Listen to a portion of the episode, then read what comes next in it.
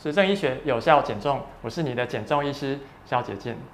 有一个方法可以让你减重、抗氧化，还能够改善血糖控制，甚至还能够改善你的过敏体质。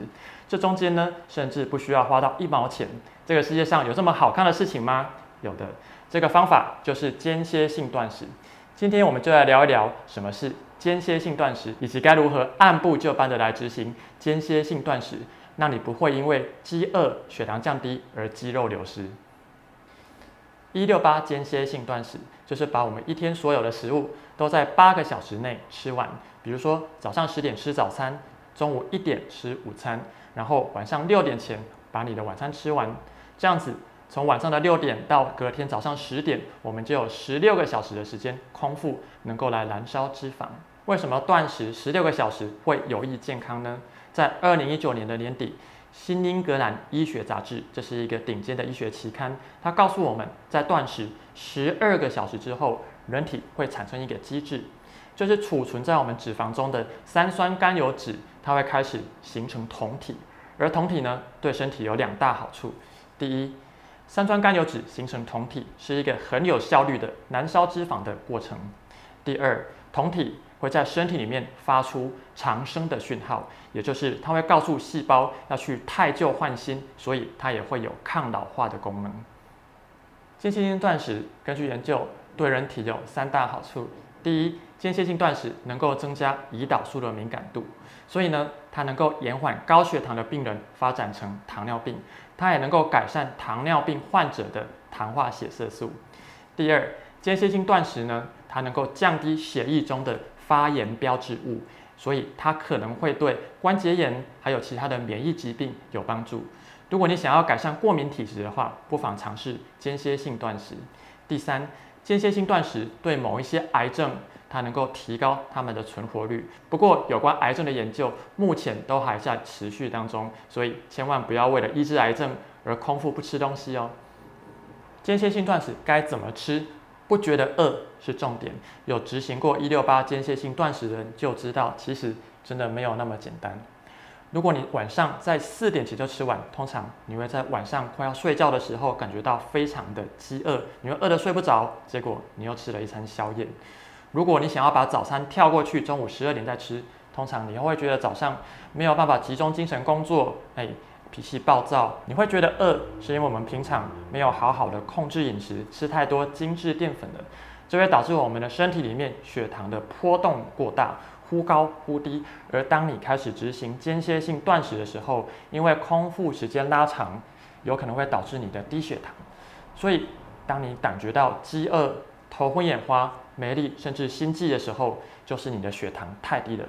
这个时候呢，脂肪燃烧没有办法提供我们身上所需要足够的能量，身体会开始燃烧你的肌肉来产生葡萄糖，提供能量。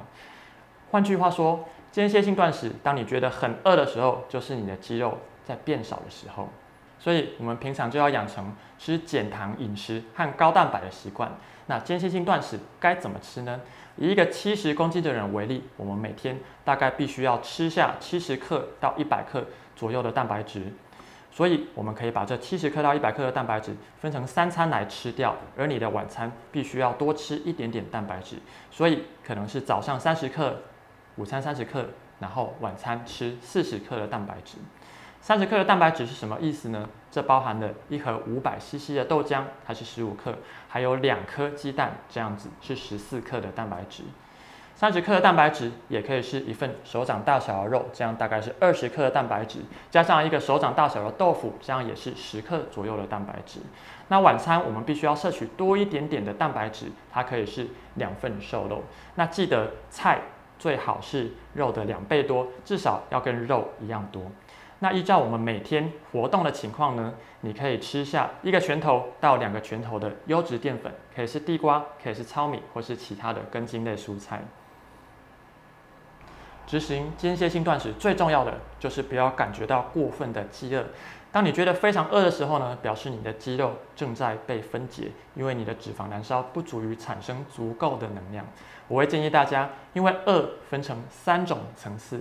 第一种饿叫做嘴馋，麻烦你坚持下去。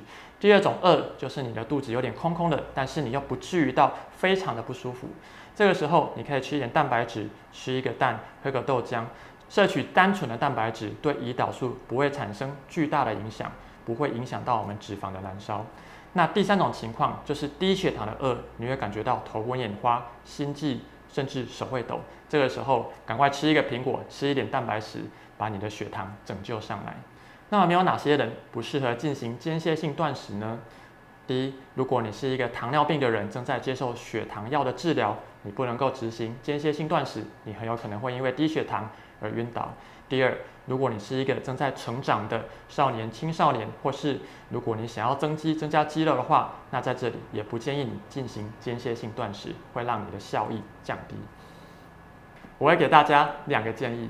这个世界上呢，没有什么长生不老药。如果你想要活久一点，就放下你的碗筷，不要再吃了。第二，吃了什么东西还是比吃不吃来的重要。跟八小时内乱吃的人比起来，其实十二小时内吃正确东西的人，在我们的经验里，瘦身的速度还是会快很多。所以吃下去的食物才是最重要的。